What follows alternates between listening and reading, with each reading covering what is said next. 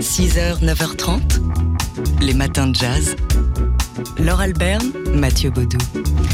C'est demain que débute la nouvelle édition, la 33e déjà, d'un beau festival dans le nord de la France, le Tourcoing Jazz Festival. Avec euh, des grands noms pour des scènes sur mesure dans ce Tourcoing Jazz Festival 33e édition. Euh, La scène française, la scène jazz française est, très bien représentée avec notamment Émile Parisien, N Paseo, le Amazing Keystone Big Band ou encore Jean-Philippe Viret qui, on le rappelle, fête les 20 ans de son, euh, de son trio cette année. On pourra aussi écouter dans le nord à partir de ce week-end Diane Reeves, Stanley Clark, Rhoda Scott ou encore Jonsonna.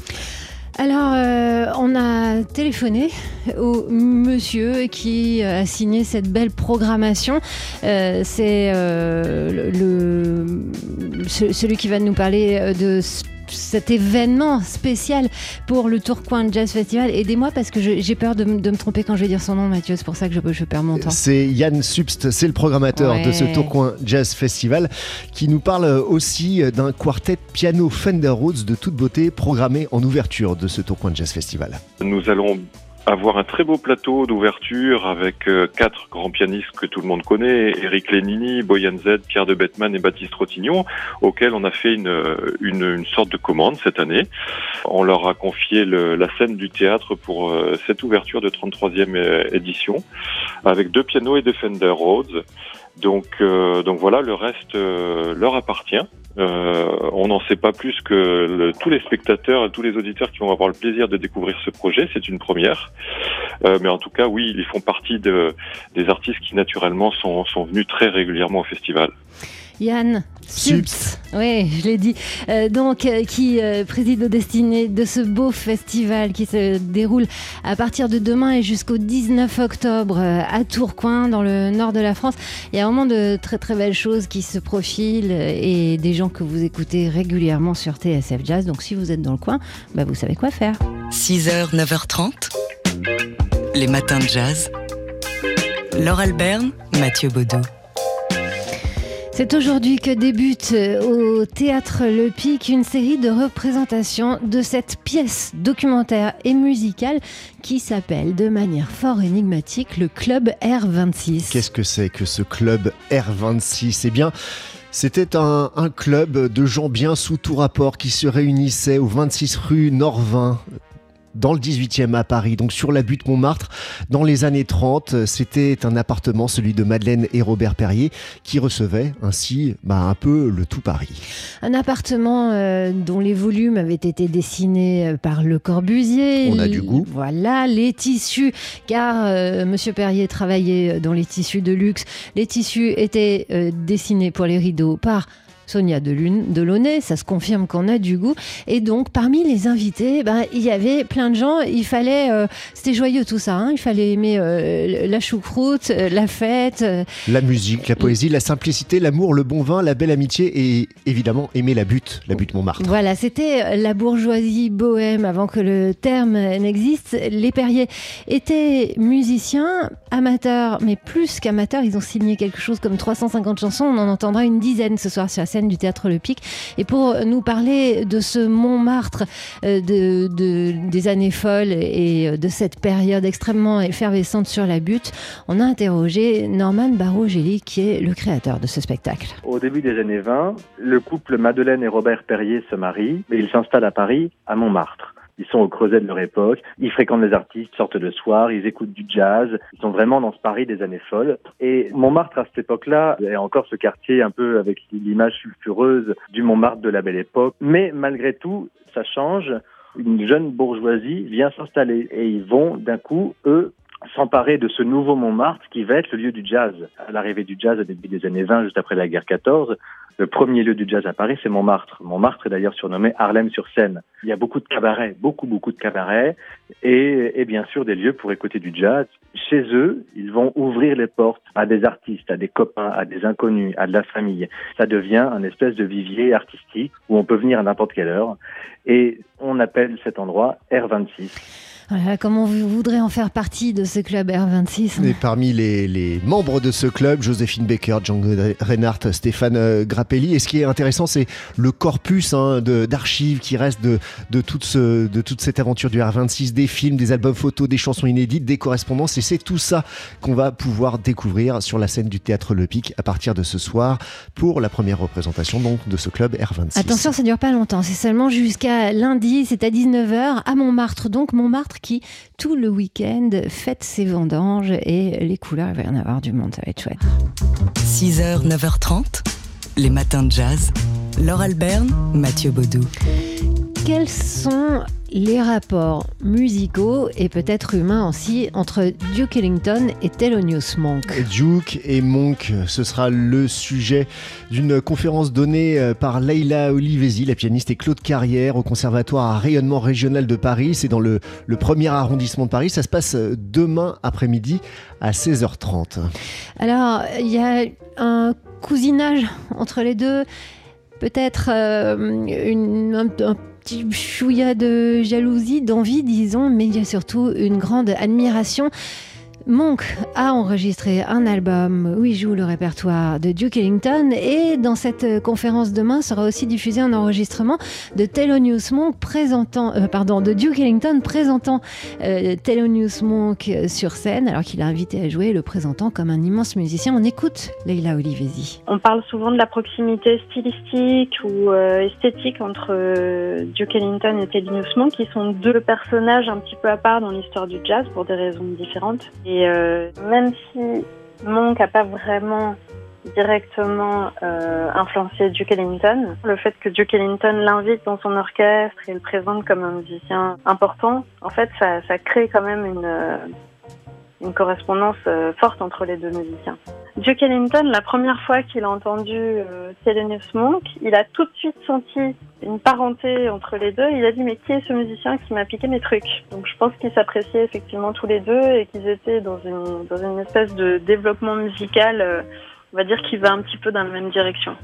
Voilà, on va en savoir davantage euh, demain après-midi, 16h30 au Conservatoire à rayonnement régional de Paris, euh, rue Jean-Jacques Rousseau dans le premier. Euh, c'est important que ce soit dans un conservatoire, c'est la Maison du Duc donc qui organise toute une série de conférences et qui tient à aussi aller vers un jeune public et, un public d'ores et déjà passionné puisque ce sont des, musiciens en herbe. Parenté stylistique ou influence mutuelle, ou peut-être même les deux.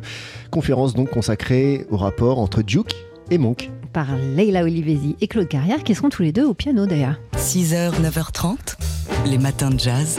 Laure Alberne, Mathieu Baudou. Le 11 octobre, décidément, est une date importante dans l'histoire du jazz. Il y a 100 ans naissait Art Blakey et 20 ans plus tard, le 11 octobre 1939, s'écrivait une autre page majeure de l'histoire du jazz. L'enregistrement du morceau Body and Soul par euh, le groupe euh, de Coleman Hawkins. Euh, Coleman Hawkins qui, qui, sur ce morceau, va totalement libérer son instrument, le sax ténor, pour en faire véritablement un instrument euh, solo, un instrument de soliste. Jusqu'à présent, c'était pas vraiment le cas, c'était plutôt un instrument d'orchestre. C'était la trompette hein, qui avait le dessus euh, dans le jazz. Et dans ce Body and Soul, Coleman Hawkins va se détacher du thème principal pour libérer son instrument et, euh, et le laisser euh, virevolter. Ça sera un succès majeur, hein, euh, en tête des, des, écoutes dans les jukebox américains jusque dans les années 50. Et ce sera aussi eh bien, un héritage laissé aux autres saxophonistes qui lui euh, suivront. Alors, il y a quelques semaines, quelques mois, TSF Jazz vous proposait un 59 rue des Archives entièrement consacré à cette euh, page de l'histoire du jazz. On en écoute tout de suite un extrait avec Bruno Guermont-Pré. La mélodie a été écrite par Johnny Green en 1930 et Louis Armstrong, Benny Goodman ou Roy Eldridge en ont déjà donné leur version. Rien n'a été répété. Hawkins indique juste à Gene Rogers qu'il va avoir besoin d'une brève introduction au piano. La rythmique se contentera d'une pulsation légère et les autres soufflants ne feront qu'accompagner simplement sur quelques notes portées. Personne n'imagine que l'un des enregistrements les plus importants de l'histoire du jazz va se nouer là, maintenant.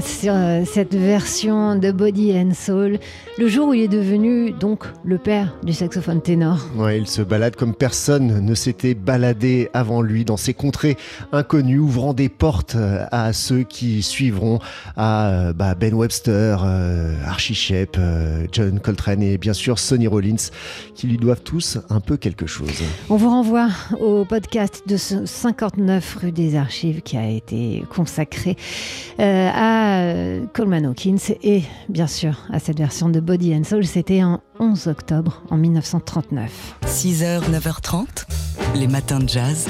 Laure Alberne, Mathieu Baudou. Le 11 octobre, décidément, est une date importante dans l'histoire du jazz. Il y a 100 ans naissait Art Blakey et 20 ans plus tard, le 11 octobre 1939, s'écrivait une autre page majeure de l'histoire du jazz. L'enregistrement du morceau Body and Soul par euh, le groupe euh, de Coleman Hawkins. Euh, Coleman Hawkins qui, sur ce morceau, va totalement libérer son instrument, le sax ténor, pour en faire véritablement un instrument euh, solo, un instrument de soliste. Jusqu'à présent, c'était pas vraiment le cas, c'était plutôt un instrument d'orchestre. C'était la trompette hein, qui avait le dessus euh, dans le jazz. Et dans ce Body and Soul, Coleman Hawkins va se détacher du thème principal pour libérer son instrument et, euh, et le laisser virevolter. Ça sera un succès majeur, hein, en tête des, des, écoutes dans les jukebox américains jusque dans les années 50. Et ce sera aussi eh bien, un héritage laissé aux autres saxophonistes qui lui suivent. Alors, il y a quelques semaines, quelques mois, TSF Jazz vous proposait un 59 rue des Archives entièrement consacré à cette euh, page de l'histoire du jazz. On en écoute tout de suite un extrait avec Bruno Guermont-Pré. La mélodie a été écrite par Johnny Green en 1930 et Louis Armstrong, Benny Goodman ou Roy Eldridge en ont déjà donné leur version. Rien n'a été répété. Hawkins indique juste à Gene Rogers qu'il va avoir besoin d'une brève introduction au piano. La rythmique se contentera d'une pulsation légère et les autres soufflants ne feront qu'accompagner simplement sur quelques notes portées. Personne n'imagine que l'un des enregistrements les plus importants de l'histoire du jazz va se nouer là, maintenant.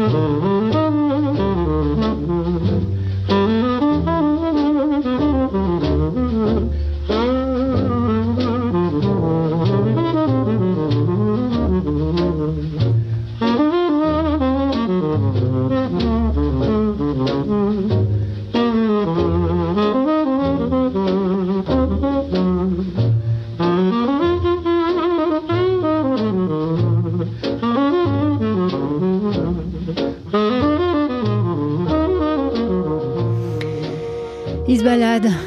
Coleman Hawkins sur euh, cette version de Body and Soul, le jour où il est devenu donc le père du saxophone ténor. Ouais, il se balade comme personne ne s'était baladé avant lui dans ces contrées inconnues, ouvrant des portes euh, à ceux qui suivront, à euh, bah, Ben Webster, Archie Shepp, John Coltrane et bien sûr Sonny Rollins, qui lui doivent tous un peu quelque chose.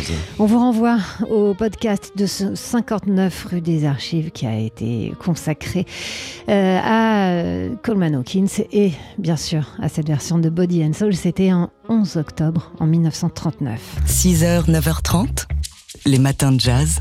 Laure Alberne, Mathieu Baudou.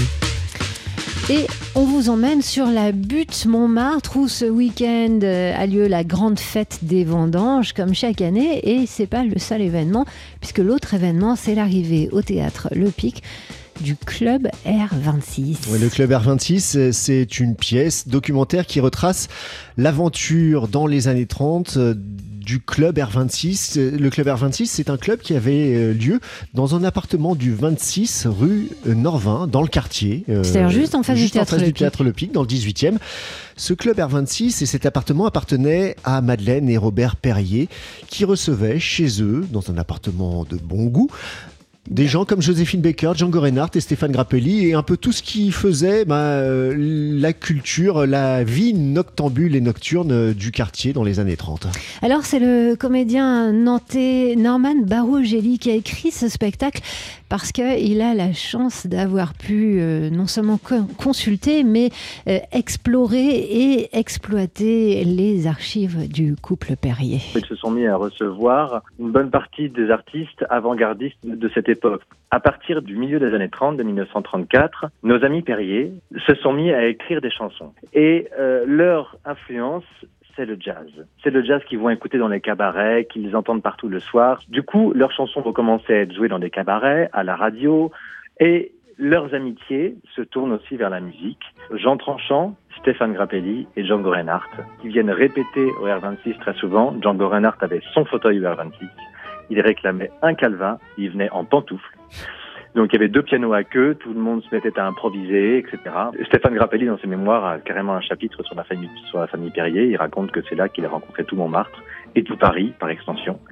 Et Django et Stéphane Grappelli ont enregistré un morceau qu'on entend ici, qui s'intitule R26, donc comme le club R26 à l'honneur au 26 rue Norvin, ou plutôt juste en face, au théâtre Le Pic. Le spectacle, qui est un spectacle musical, hein. les, chansons, euh, ils, ont écrit quelque chose comme 350 chansons, euh, le couple Perrier. Euh, certaines ont été adaptées, réactualisées, seront chantées sur scène, donc à partir de ce soir et jusqu'à lundi au théâtre Le Pic. C'est donc sur la butte Montmartre à Paris.